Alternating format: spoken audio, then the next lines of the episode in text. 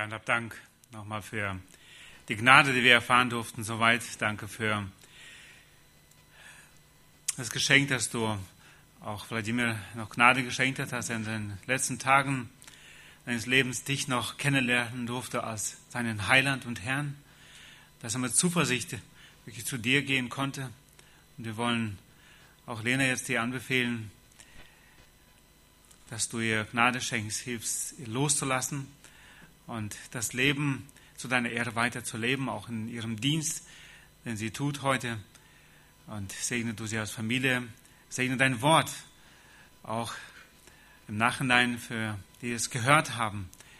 Schenkt, dass es wirklich Menschen nachgeht und sie nachdenklich werden und sich einfach wirklich fragen, wo sie stehen vor dir heute. Wir danken dir, dass wir für Albert beten dürfen, dass du ihn weiterhin Genesung schenkst. Danke dir für die gelungene OP soweit.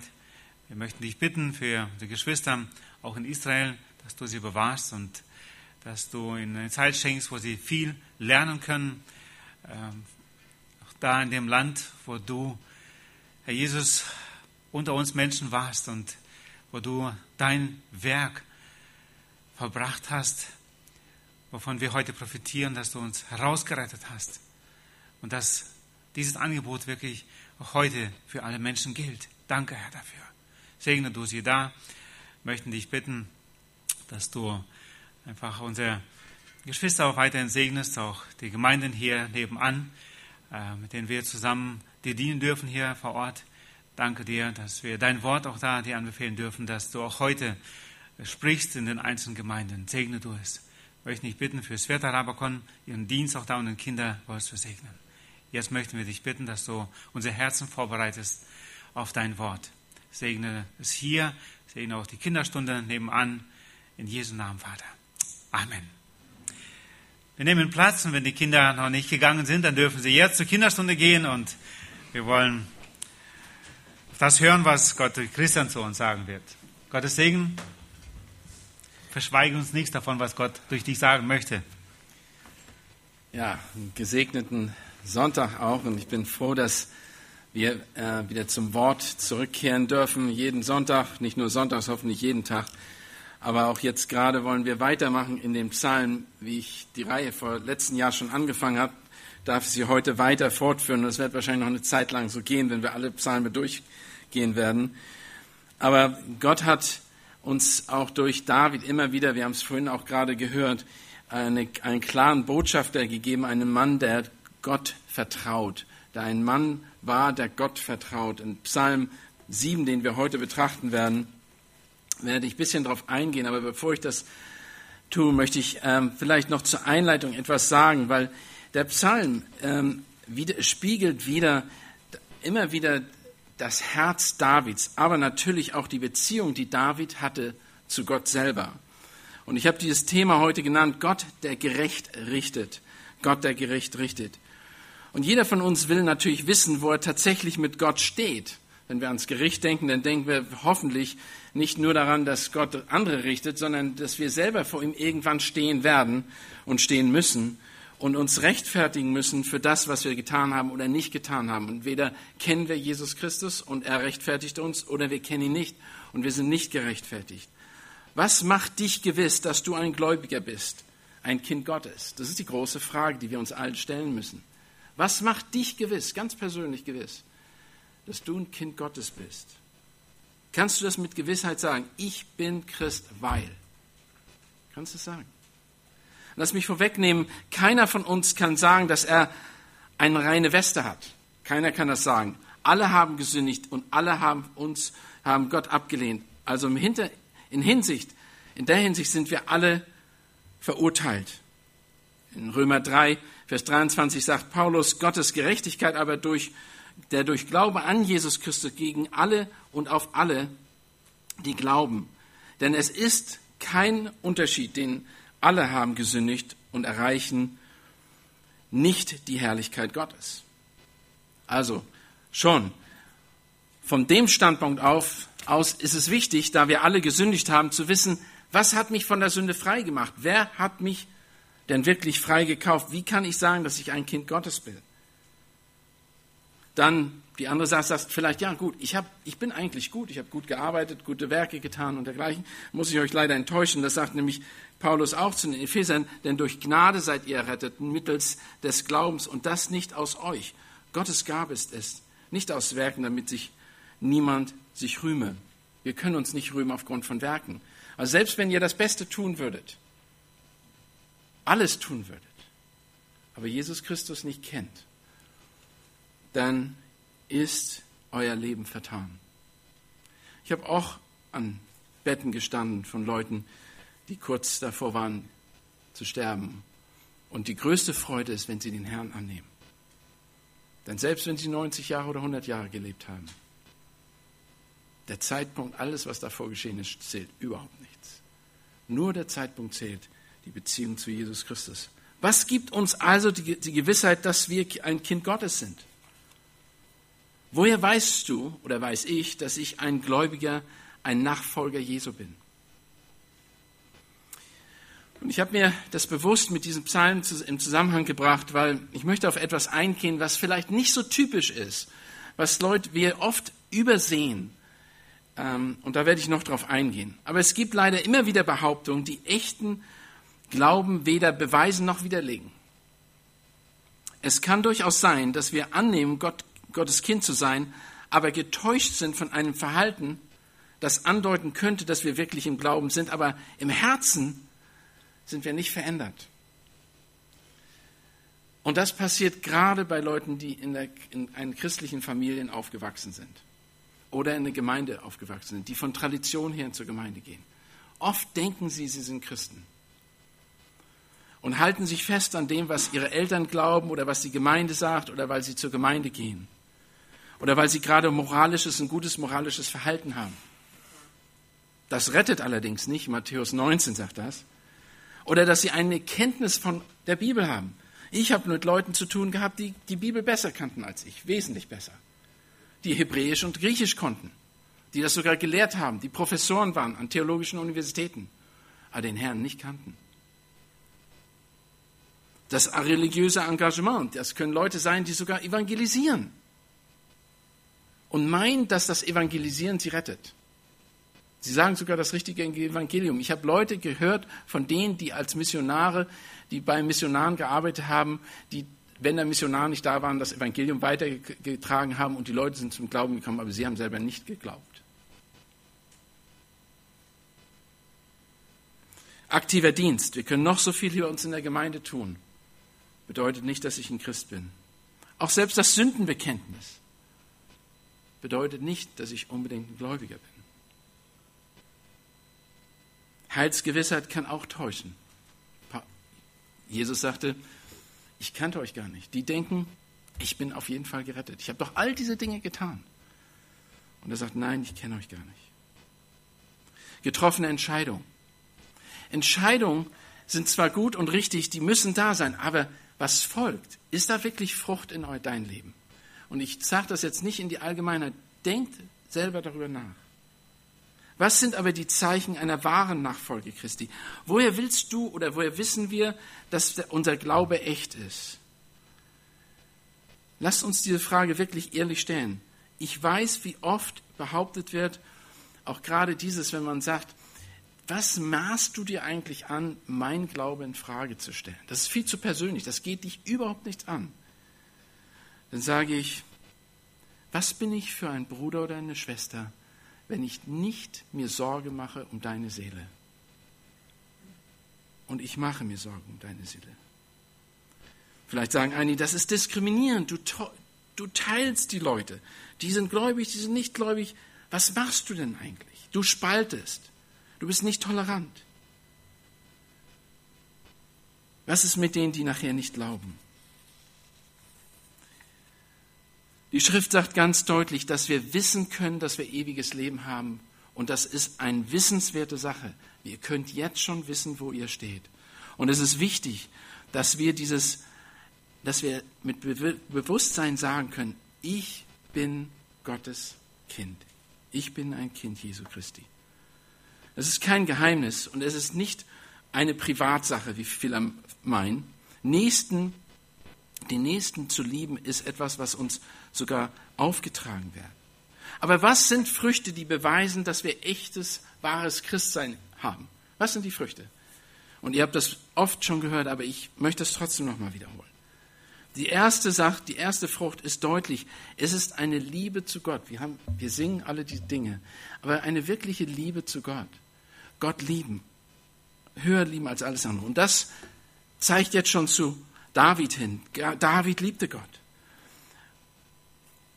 Zudem eine Buße über Sünde. Nicht nur Sündenbekenntnis, sondern Buße tun eine Kehrtwendung zu machen von dem, was man getan hat, 180 Grad in die andere Richtung. Echte Demut, sich demütigen, sich unterwerfen, nicht um gesehen zu werden, sondern weil man sich realistisch einschätzt vor Gott, vor Jesus Christus. Gott ehrende Hingabe, sich hingeben dem Werk Christi hin eine Liebe zu Gott. Ich habe letztens über Gebet gesprochen bei uns in den, im EBTC. Und einfach diese, die Bemerkung, die war mir immer noch im Ohr, wie ist das, wie können wir nicht beten, wenn die Zukunft unserer Ewigkeit damit beschäftigt ist, Gott Tag ein, Tag aus, von morgens bis abend zu preisen und zu loben. Warum wollen wir Gott jetzt nicht anbeten? Warum wollen wir Gott nicht mit ihm sprechen? Wenn das das Ziel unserer Ewigkeit ist. Das widerspricht sich total. Also beten, beständiges Beten, selbstlose Liebe, eine Liebe, die nicht das ist, was wir in Radio oder Fernsehen oder sonst wo hören, sondern eine Liebe, die wir in der Schrift kennen, diese neue Liebe, die bereit ist, ich gebe mich hin um des anderen willen, um Gottes willen natürlich. Absonderung von der Welt. Wir sind in der Welt, aber nicht von der Welt. Und ein geistliches Wachstum, dass da konstant die Sicht ist, wir wachsen. Und was ist geistliches Wachstum? Das kann so passiv, das kann so klingen, ja, äh, ihr lest die Bibel heute mehr oder ich äh, verbringe mehr Zeit im Gebet. Nein, geistliches Wachstum ist im Grunde genommen das, wo man sieht, dass die Frucht des Geistes wächst, Geduld wächst, Nächstenliebe wächst, Freude wächst, Freude an den guten Dingen, Freude an Gott, Freude an der Gemeinschaft der Heiligen und so weiter. Und ein gehorsames Leben. Aber der letzte Punkt, den ich hervorheben möchte, ist folgender. Woran erkennen wir, dass wir Christen sind? An der Leidensbereitschaft um des Evangeliums willen. An der Leidensbereitschaft um des Evangeliums willen, des Vorbildes Christi willen. Dieser letzte Punkt finden wir in dem heutigen Psalm 7 sehr stark, im Leben von David, ein Mann Gottes. David offenbart von neuem, dass er den Gott der Bibel nicht nur kennt und versteht und daher bereit ist, ihm absolut zu vertrauen. Er vertraut Gott so weit, dass er Gott Handeln, Gottes Handeln erwartet. Gottes Handeln erwartet. Dass er im Recht, dass Gott ihm Recht schafft und er es nicht selbst in die Hand nimmt, obwohl er die Möglichkeit und Macht dazu hätte. Nochmal, David war so überzeugt, dass Gott handeln wird, dass er nicht tätig sein musste, auch wenn er die Macht hatte. In diesen und den letzten vier Psalmen, die wir schon gehört haben, hat David sein Kummerraum gegeben. Dieser Psalm handelt von den Feinden, Bedrohungen und Kämpfen, die David zu bestehen hatte. Wieder und wieder fleht er und betet er zu Gott, dass er ihm zur Hilfe kommt und er ihn erhört in seiner Not. Denn eins, eines weiß David, er weiß, Gott ist der gerechte Richter, er richtet gerecht. Die Frage ist, die wir uns in diesem Zusammenhang stellen dürfen oder sollten. Bist du bereit, den, der gerecht, für den, der gerecht richtet? Bist du bereit für den, der gerecht richtet? Und ich werde euch gleich mehr dazu erklären. Aber lasst uns den Psalm kurz lesen. Ich werde aber wahrscheinlich nur abschnittweise am besten lesen, sonst bis wir durch sind, haben wir alles, müssen wir es nochmal lesen. Ein Klagelied Davids, das er dem Herrn sang, wegen der Worte Kusch des Benjamites. Herr, mein Gott, bei dir suche, suche ich Zuflucht. Hilf mir von allen meinen Verfolgern und rette mich, dass er nicht wie ein Löwe meine Seele zerreiße und sie zerfleischt, weil kein Retter da ist. Soweit zu dem ersten Punkt. Hier sagt David ganz deutlich, dass er Vertrauen auf Gott hat. Folgende zwei Punkte, die ich hervorheben möchte. Glauben offenbart sich darin, dass wir unter Anfechtung, unter Anfechtung zu Gott gehen und beten. Zweitens auf Gott vertrauen, dass er uns Recht schafft in der Not. Also, der Gerechte flieht vor den Lästerern zu Gott. Und David betet hier, rette mich, rette mich, sagt er. Herr, mein Gott, bei dir suche ich Zuflucht. Erlaub mir mal diese Frage, was machst du, wenn dich jemand angreift? Was machst du, wenn dich jemand angreift? Wenn jemand versucht, dich zu verletzen, und nicht nur körperlich, sondern vielleicht gerade mit Worten, weil du ein Gläubiger bist. Was machst du? Wo gehst du hin? Wo gehst du dahin? Vielleicht wirst du sogar von einem anderen Gläubigen angegriffen. Was machst du dann? Verteidigst du dich? Suchst du nach deinen, den richtigen Argumenten? Legst du die eigene Rechtfertigung zurecht, damit dein Argument standhält? Ich tue das sehr oft. Ich denke überhaupt, was sage ich dieser Person jetzt, damit ich zeigen kann, dass ich recht habe und er falsch ist? Holst dir Verstärkung von Freunden und Menschen, die wie du denken? Du baust dir eine, eine Gruppe von Leuten auf, die hinter dir stehen, die dein Argument für richtig halten, auch wenn es vielleicht sogar in der Bibel steht. Holst du dir Zuspruch von Vertrauten, die dich kennen und dich, dir helfen werden? Das ist eine provozierende Frage, weil ich selber weiß, ich hab, bin so oft in der Hinsicht gefallen. Was tat David? David tat dem, Gut, dem Gutes, der ihm sein Leben nehmen wollte. Er, er tat dem etwas Gutes, der sein Leben nehmen wollte. Und die, der Hintergrund dieses Psalms ist Samuel, 1. Samuel, Kapitel 24 und 26. Schlagt mal 1. Samuel, Kapitel 24 auf. Ich werde nur auf einige Verse versuchen einzugehen. Hier ist es die Geschichte von David, der von Saul flieht und in der Höhle von Engidi ist. Und Saul will ihm das Leben nehmen und geht mit 3000 Mann hinter dem David her. David, eine Gruppe von Leuten, die, er, die um ihn sind, eine Schar, die sich in der Höhle verstecken. Und Gott schenkt es ihm, dass Saul mit seinen ganzen Leuten schläft. Er geht zu Saul, schneidet ihn von seinem ähm, Gewand, was immer ist, ein Zipfel ab, hat aber so ein schlechtes Gewissen, dass er das gemacht hat, dass er den Auserwählten Gottes angetastet hat, geht weg in eine sichere Distanz und offenbart, dass er ihn nicht umgebracht hat, obwohl, man könnte sagen, und die Argumente waren da zwischen seinen Mit, äh, Mitläufern, warum bringst du ihn nicht um? Gott hat ihn jetzt heute in deine Hand gegeben. Er will dich umbringen, warum bringst du ihn nicht um? Du bist sowieso von Gott der Gesegnete. David hat es nicht getan. Zweite Begebenheit in Kapitel 26 passiert so etwas ähnliches nochmal. Hier nimmt er den Speer und den Wasserkrug von seinem Kopf weg von Sauls Kopf weg, bringt ihn wieder nicht um und verteidigt ihn vor seinen eigenen Leuten, dass er kein Anrecht hat, den Gesalbten anzurühren. Jeder normale Kriegsherr würde sagen, natürlich, hey, warum soll ich ihn nicht umbringen?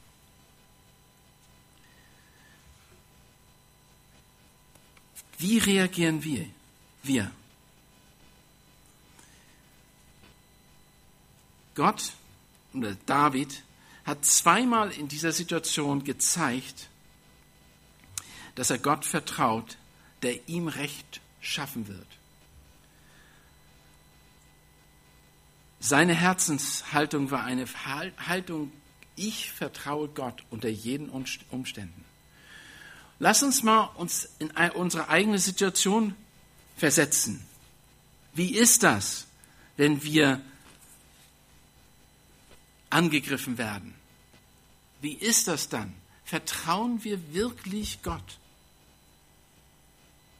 Auch wenn wir die Möglichkeit haben, selbst zu handeln, lassen wir Gott für uns handeln? Haben wir so ein Vertrauen? Johann hat vorhin gesagt, es geschehen noch Wunder. Es geschehen noch Wunder, Leute. Die Wunder, das Wunder ist, wenn wir anfangen, Gott zu vertrauen, dann werden wir erst erleben, wie Gott handelt. Bis dahin werden wir es nicht erleben. Ihr könnt keine Wunder erleben. Warum nicht? Wir können sie nicht erleben, wenn wir nicht Gott vertrauen. Weil Gott möchte vertraut werden. Ich war letztes Wochenende in Istanbul und habe mich mit Brüdern getroffen, die ihr Leben dafür einsetzen, das Evangelium weiterzugeben unter ganz heiklen Umständen. Und in der Türkei, so groß wie Deutschland, 80 Millionen, 79 Millionen Menschen, 5000 Gläubige. Wenig, echt wenig. 5000 Gläubige. Das war mal ein christliches Land. Die Kirchen, die Moscheen, die heute dastehen, das waren von Christen erbaut. Heute sind sie gefüllt mit Islam oder sind ähm, entweder sind das oder sind ähm, zu ähm, einfach für die Geschichte, dass man da nachvollziehen kann, Museen geworden. Die Frage ist, in dem Land geht man dahin und vertraut Gott, dass er das verändern wird? Haben wir das Vertrauen, dass Gott möchte, dass dieses Land wieder evangelisiert wird und dass der Glaube da offenbart wird? Natürlich, die Schrift sagt es.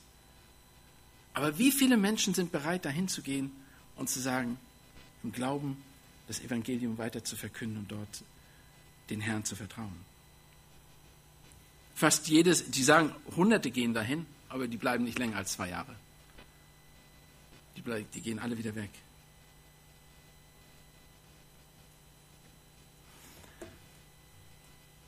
David betet, rette mich. Der Gerechte flieht vor den Lästerern zu Gott. Und David ist zu Gott geflohen. Fliehen wir zu Gott. 1. Petrus 1, Vers 6 und 7 steht folgendes. Denn werdet ihr euch jubelnd freuen, die ihr jetzt eine kurze Zeit, wenn es sein muss, traurig seid, in mancherlei Anfechtung, damit die Bewährung eures Glaubens, der viel kostbarer ist als alles vergängliche Gold, das doch durchs Feuer erprobt wird, der Glaube wird durchs Feuer erprobt. Was für ein Feuer? Wovon sprechen wir denn überhaupt? Wir werden herausgefordert, dass unser Glaube sich bewährt. Lobe, Ehre und Herrlichkeit zur Folge haben bei der Offenbarung Jesu Christi. Unsere Perspektive ist Jesus Christus. Alles, was bis dahin geschieht, sollte in Glauben geschehen. Als zweites, Vers 4 bis 6, der Gerechte stellt sich unter Gottes Gericht. David betet hier, erforsche mich, erforsche mich. Er erwartet, dass Gott ihn erforscht. Herr, mein Gott, habe ich solches getan? Ist Unrecht an meinen Händen? Habe ich dem, der mit mir im Frieden war, mit Bösen vergolten und nicht vielmehr den errettet, der mich nun ohne Ursache bedrängt? So verfolge deine Feinde oder dein Feind meine Seele und ergreift sie und tretet mein Leben zu Boden und lege meine Ehre in den Staub. Selah. Bemerkenswert ist, dass David bittet um Gottes Urteil,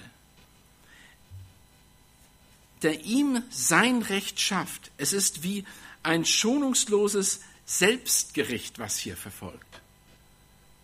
Er sagt, David sagt, prüfe mich Gott. Habt ihr, sagt ihr das morgens? Prüfe mich Gott, zeig mir, wo ich bin. Wo ist die Ursache des Problems? Bin ich meine eigene Ursache des Problems? Kann es sein, dass die Probleme, die ich jetzt in meinem Leben habe, meine eigenen sind, die ich selbst erzeugt habe? Oder sind das tatsächlich meine Feinde, in dem Fall bei Saul, wie bei David war es Saul? Aber Gott, ich möchte nicht sagen, wer ich bin, ob ich recht habe, sondern sag du mir, ob ich recht habe. Vertraust du dem, der gerecht richtet? Das ist meine Frage an euch. Vertraut ihr dem, der gerecht richtet?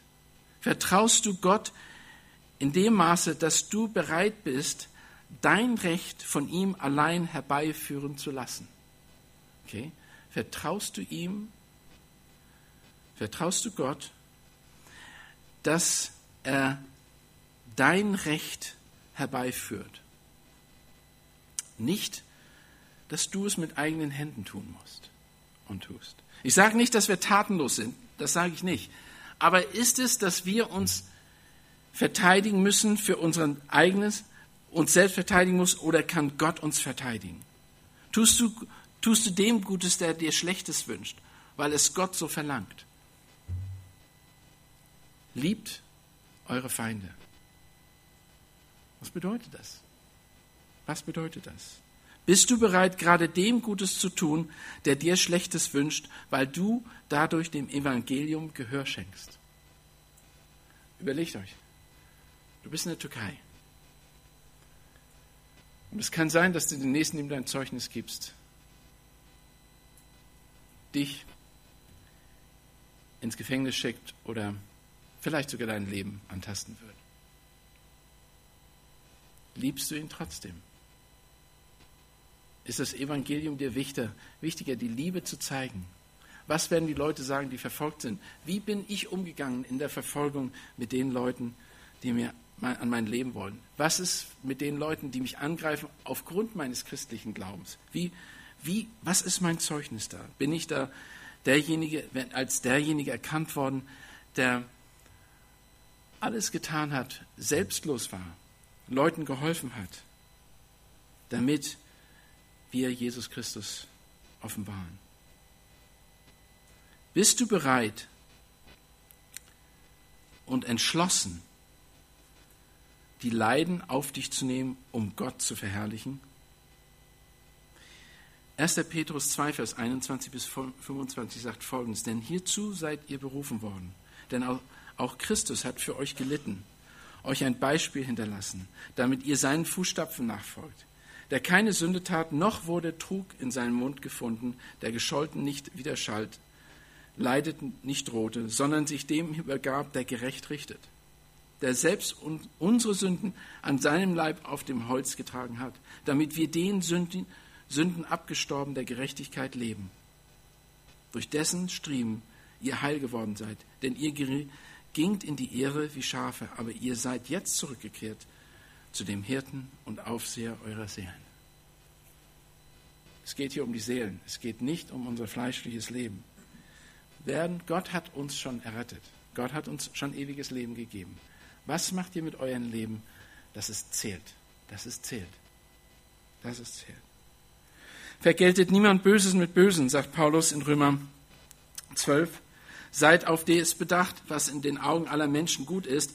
Ist es möglich, so viel an euch liegt, so haltet mit allen Menschen Frieden, rächt euch nicht selbst. Tut's nicht.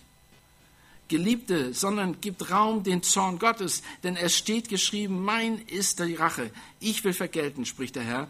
Wenn nun dein Feind hungert hat, so gib ihm zu essen. Wenn er Durst hat, dann gib ihm zu trinken.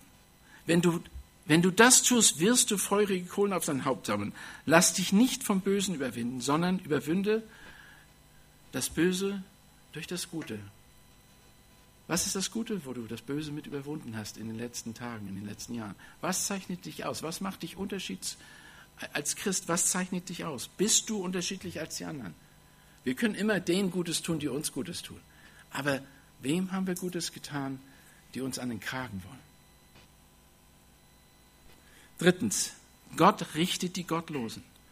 David betete, steh auf. Er, er rief zu Gott und forderte von ihm förmlich, dass er reagiert auf das Unrecht, das ihm zugetan, angetan worden ist.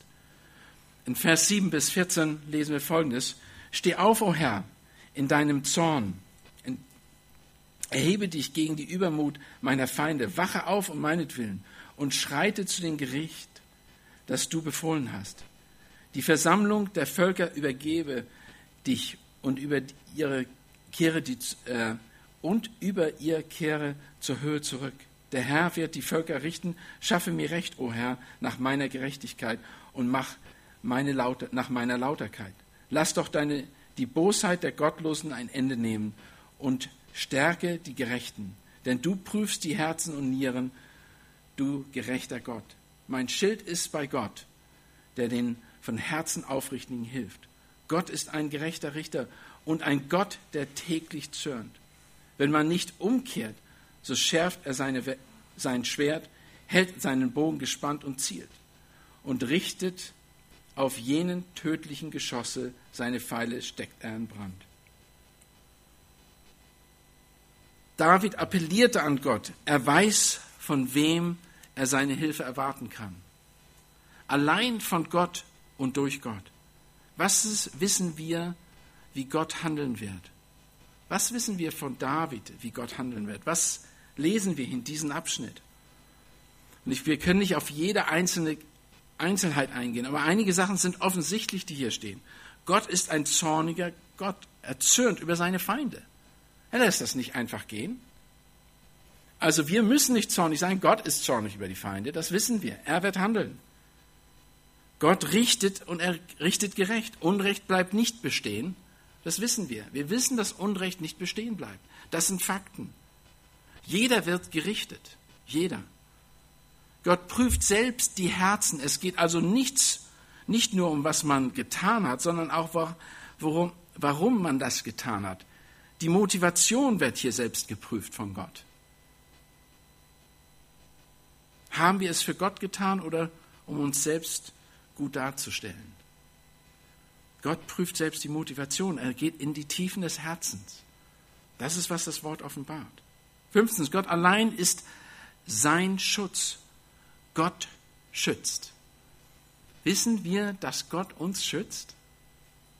Zu jeder Zeit. Ist dir bewusst, dass Gott dich schützt? Ist dir das bewusst? Hast du diese Beziehung zu Gott? Verstehst du, dass Gott ein Gott ist, der schützt? Er weiß, dass Gott den verurteilt, der nicht umkehrt von, sein, von der, seiner Ablehnung Gott gegenüber.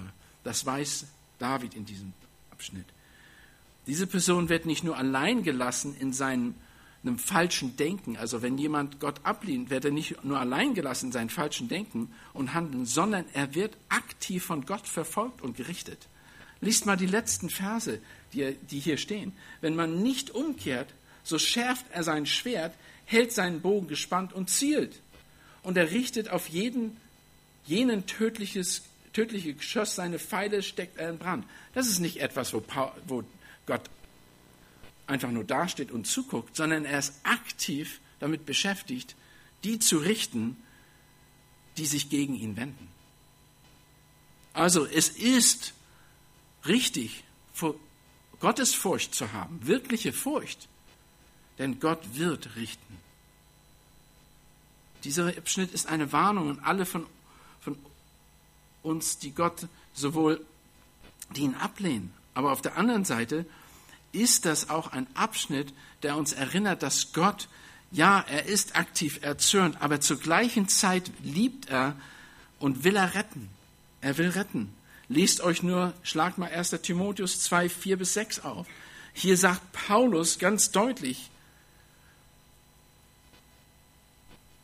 sagt Paulus ganz deutlich, dass er interessiert ist an jeden, dass er zur Erkenntnis der Wahrheit kommt.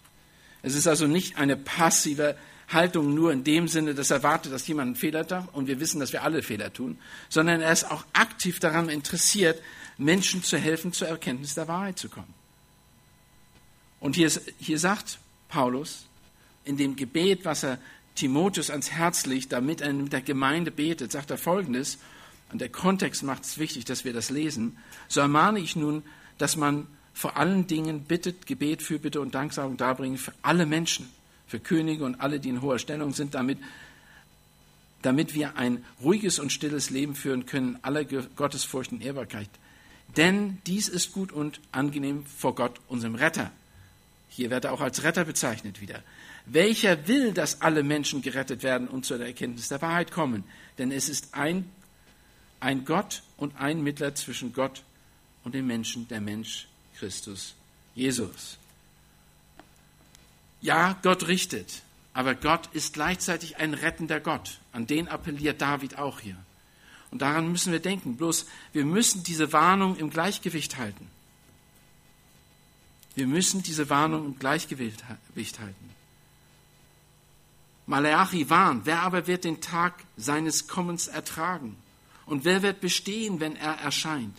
Denn er ist wie das Feuer des Schmelzers und wie die Lauge der Wäscher. Er warnt davor. Gott wird richten. Hebräer 10, Vers 28 bis 31 sagt folgendes, wenn jemand das Gesetz Gott Moses verwirft, muss er ohne Erbarmen sterben, auf die Aussage von zwei oder drei Zeugen hin.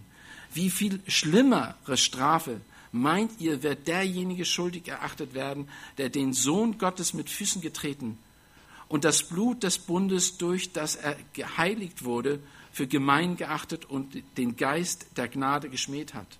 Denn wir kennen ja den, der sagt, die Rache ist mein. Ich will vergelten, spricht der Herr. Und weiter, der Herr wird sein Volk richten. Er ist, es ist schrecklich, in die Hände des lebendigen Gottes zu fallen. Hier ist die Warnung sowie gleichzeitig dieses Bewusstsein, dass Gott ein rettender Gott ist und dass David mit seinem eigenen Leben beispielhaft zeigte, dass er zu ihm laufen konnte. Aber dem ist nicht genug. Er sagt nicht nur, dass die Leute, die Gott, die David angegriffen haben, gerichtet werden vor Gott, sondern es wird sogar gesagt, wie sie gerichtet werden. Was passieren wird. Die Gottlosen machen sich ihr eigenes Gericht. Sie fallen, wie es heißt, in die eigene Grube. Siehe, da liegt einer, der Geburtswehen mit Bösen ist. Er ist voll schwanger, schwanger mit Urteil, Unheil. Doch er wird Trug gebären.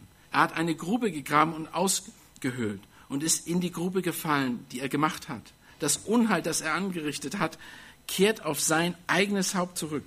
Und die Gewalttat, die er begangen hat, fällt auf seinen Scheitel.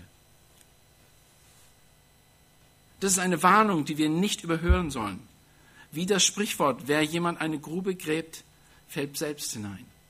Daher kommt das. Wenn wir versuchen, jemanden zu übervorteilen oder jemanden eins auszuwischen, die Warnung ist da. Pass auf, dass du nicht selber reinfällst. Bedenk, dass derjenige, der ein, den Plan hat, jemandem zu schaden, nicht erwartet, dass er sich selbst zerstört.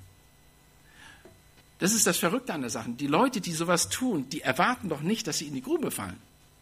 Die erwarten doch nicht, dass sie selber sich die Zukunft zerstören. Aber genau das tun sie, weil sie blind sind. Sie sind blind, weil sie von sich selbst so überzeugt sind. Haman aus dem Buch Esther, der den Galgen für Mordecai baute, wurde selbst an ihm erhängt. Das ist brutal. Überlegt euch mal, was da. Und das ist in der Bibel. Da sind viele solche Stellen, wo, die, wo du denkst, wie dumm kann die denn nur sein? Wenn du jetzt, du gehst zurück und das ist wie, ein, wie so ein Theaterstück und du siehst, man sieht ja das denn nicht, was hier passiert im Hintergrund, da sind schon Verhandlungen, laufen schon. Und der baut den Galgen und wird selber dran gehangen. Aber das ist eben das Verrückte. Überzeugtheit, Selbstüberzeugtheit macht blind vor Gottes Handeln. Bedenkt, Gott fordert uns auf, ihm zu vertrauen, dass er uns Recht schafft und erinnert uns daran, dass die, die Rache ihm gehört. Wir sollen uns nicht rächen, sondern erkennen, dass wir auch Sünder waren, die aus Gnade leben. Das ist Davids innere Einstellung. Er, ihm ist immer, immer, immer wieder bewusst gewesen, dass, seine, dass er allein aus Gnade lebte. Also, wenn uns oder dich jemand verletzt und dir Unrecht angetan hat, dann geh zu Gott, vertrau ihm, dass er dir dein Recht schafft. Verteidige dich nicht selbst, sage die Wahrheit, aber kämpfe nicht um dein Recht und verliere das Und bei dem, dass, da du um dein Recht kämpfst, verlierst du das größere Vorrecht, das größere Vorrecht, das Bild Christi wiederzuspiegeln, indem du wie er leidest um des Evangeliums willen. Um unser Recht zu bekommen, hab, und ich habe es oft getan, habe ich das Zeugnis des Evangeliums zerstört. In meinem Herz ist ein tiefe Narbe, weil ich eine Gemeinde gespalten habe. Nur weil ich meinte, ich hätte recht. Viele von uns machen solche Dinge. Wir wollen unser Recht haben. Und vielleicht haben wir das auch von der Bibel her. Aber wir vergessen nicht, dass Jesus alle Rechte der Welt hatte und trotzdem, trotzdem die Ungerechtigkeit auf sich genommen hat, um des Besseren, um der Liebe willen, um des Opfers willen, das für uns notwendig war, damit wir hier sitzen und Kinder Gottes sein dürfen. Und dann, am Ende, die Gerechten rühmen Gott, der gerechte Richter und Retter. Ich will dem Herrn danken für seine Gerechtigkeit und den Namen des Herrn des Höchsten will ich Lob singen. Ich habe was übersprungen, richtig? Nein.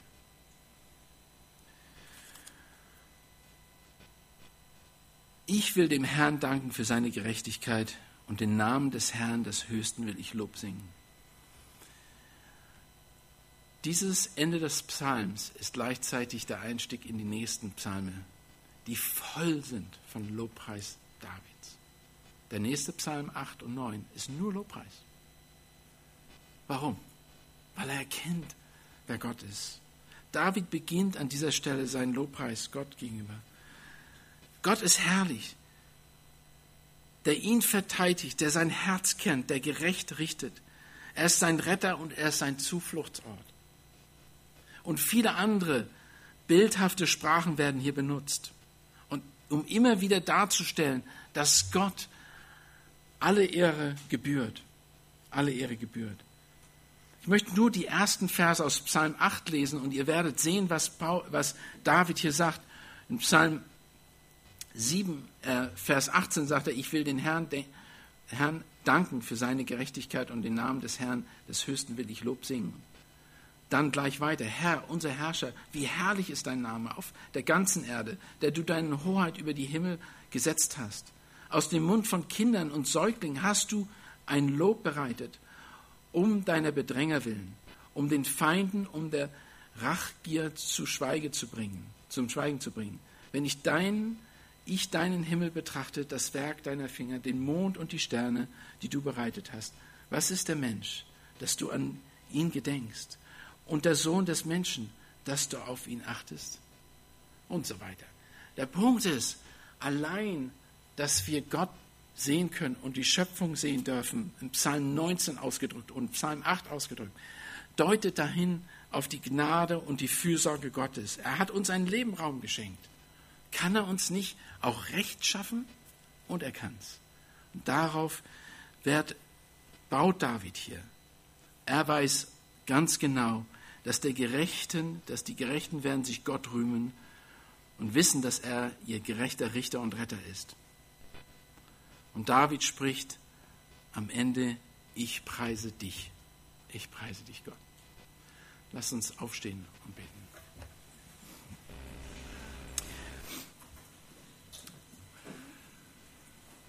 Vater Gott, du offenbarst dich durch dein Wort auch uns ganz direkt und persönlich. Es sind nicht nur alte Geschichten aus dem Psalm oder irgendwelche Lieder, die wir oder Gebete, die wir hören, sondern es ist auch wirklich Offenbarung deiner selbst, deiner Natur, wer du bist. Herr, du forderst uns förmlich heraus, alle Sachen, alle die Schranken niederzureißen, die wir haben oder, oder Fragen, die uns vielleicht hindern, zu dir zu kommen, um dir zu vertrauen, dass du uns leitest, uns Recht gibst. Herr, auch David hast du benutzt und gezeigt, dass du für ihn sorgst in jeder Situation. Ob das mit Saul war oder ob das mit seinem Sohn Absalom war oder ob das auch war, nachdem er gesündigt hat. All das hat gezeigt, dass du immer und immer wieder gerecht gehandelt hast und ihm Gnade geschenkt hast. Herr, lass uns Männer und Frauen sein, so wie David es sind, ist, der dir vertraut hat, sein Herz ganz auf dich ausgerichtet hat, dass wir Männer sind wie Paulus oder Männer wie Ruth und andere, die absolut in Vertrauen auf dich handelten. Herr, wir wollen dich loben und dich preisen, denn du bist ein liebender und ein gerechter Gott, der rettet, aber auch richtet. Amen.